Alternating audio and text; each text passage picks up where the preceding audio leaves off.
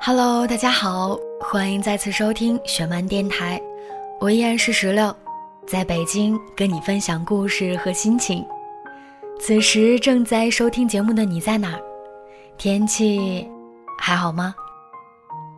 今天的节目中将要跟大家分享到的故事名字叫做《刚好遇见你》，作者许白离。如果在听节目的过程中，你有任何想说的，或者是在今后的节目中想要听到的，都可以通过微信关注我们的公众平台“十七 Seventeen”，数字的十七和英文的十七，把你想说的话直接留言发送给我们。也可以通过微博关注“意林影业”，“意林”是翻译的“意”，森林的“林”。一起来听今天的故事。那时候我们初相识，社团在筛选领导人的结果出来后，我是领导者之一。那晚大家坐在操场上，在场的人都是社团的领导。你作为即将退休者之一，说这届社团的领导里只有一个女孩子，不管怎么样，你们都不能孤立她，不能对她视而不见。我忽然像是极度受宠的人一样，内心满满的欢喜。以为你会一直站在我身后护我周全，不料从那之后，你开始频繁的请假，肺炎引发的咳嗽反复发作，使你逐渐消瘦。而我刚好在微博上看到治咳嗽的小偏方，立刻转发给你。我说：“大师兄，你常咳嗽，我刚看到这个，你试试有效没？”你说：“谢谢小师妹。”我逗趣地说：“不客气，大师兄。”你大概不知道吧，狮子座的女生心里跟明镜一般，你对她做的每一件事，她都看在眼里，记在心里。你对她好一分，她一定会找机会还你十分。那天，你跟社团的师兄妹们说，等周二开欢送会了，我回来看你们。你说你下午四点去学校，于是我从两点就开始等。操场上的树叶已经繁茂了许多。篮球框也因为夏天雨水多生锈了。我坐在会室门口的石阶上等你，听到有人在议论你，是和我同级的一个同学。他问师姐：“最近师兄怎么老请假？”师姐说：“去工作了呗。”很可笑吧？我都不知道你已经工作了，只是在每一次受了委屈之后给你打电话，偶尔听到你咳嗽，我就不说话了，一遍一遍的听你说：“喂，你好。”喂，你听得见我说话吗？直到你没了耐心再问下去，以为是打错或是信号不好，挂了电话。那时候总以为你是因为生病才请假的，也一直好奇为什么你是一个男生，体质居然那么差。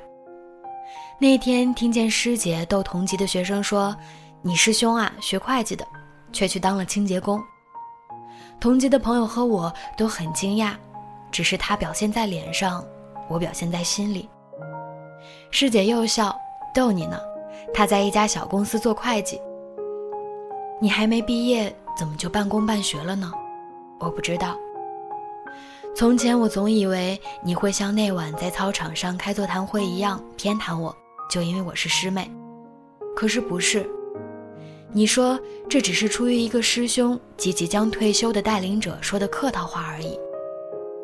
其实我一点儿都不了解你，一点儿也不清楚你的现状，是不是很没用？那天有朋友到家里来做客，他大病初愈，咳嗽未好，却坚持要来看看我。我给他炖了冰糖雪梨，晚饭时我留他吃饭，给他煮了一些清淡的饭菜。聊天间我说：“你知道吗？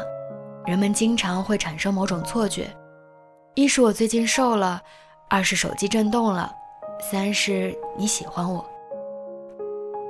如今我们都毕业了很久，那晚我给他做的饭菜炖的冰糖雪梨，恰好是我当时给你转发的微博上的偏方。饭前我给你打过电话，可是电话那头却传出“你好，你所拨打的电话是空号”。你看，连你的号码已经是空号的消息，还是移动公司跟我说的。其实从头到尾，我们之间也没有对彼此有多了解。可那个时候，对于一个情窦将开未开的女孩来说，那一句话像极了偏袒。当时的我总以为你是偏袒我的，你是把我当妹妹看的，结果却不是。可是没关系啊，何其幸运，我才遇见你。你的出现，也一定有你的道理。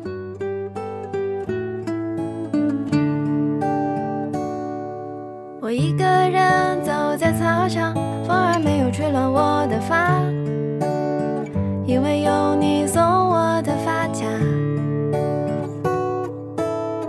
不管冬天有多寒冷，风儿没有刺痛我脸颊，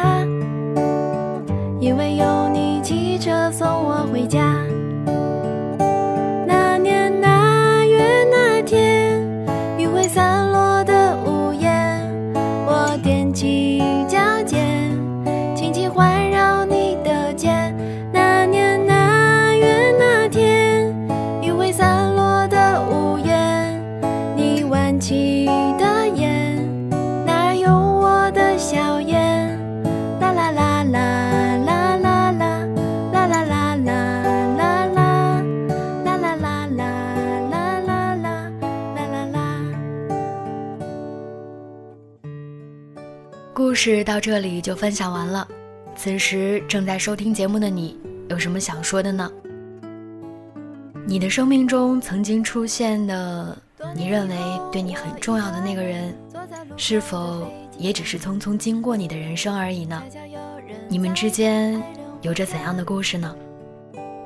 如果你有任何想说的，或者是在今后的节目中想要听到的，都可以通过微信。关注我们的公众平台十七 seventeen，数字的十七和英文的十七，把你想说的话直接留言发送给我们，也可以通过微博关注意林影业，意林是翻译的意，森林的林。我们下期再见，拜拜。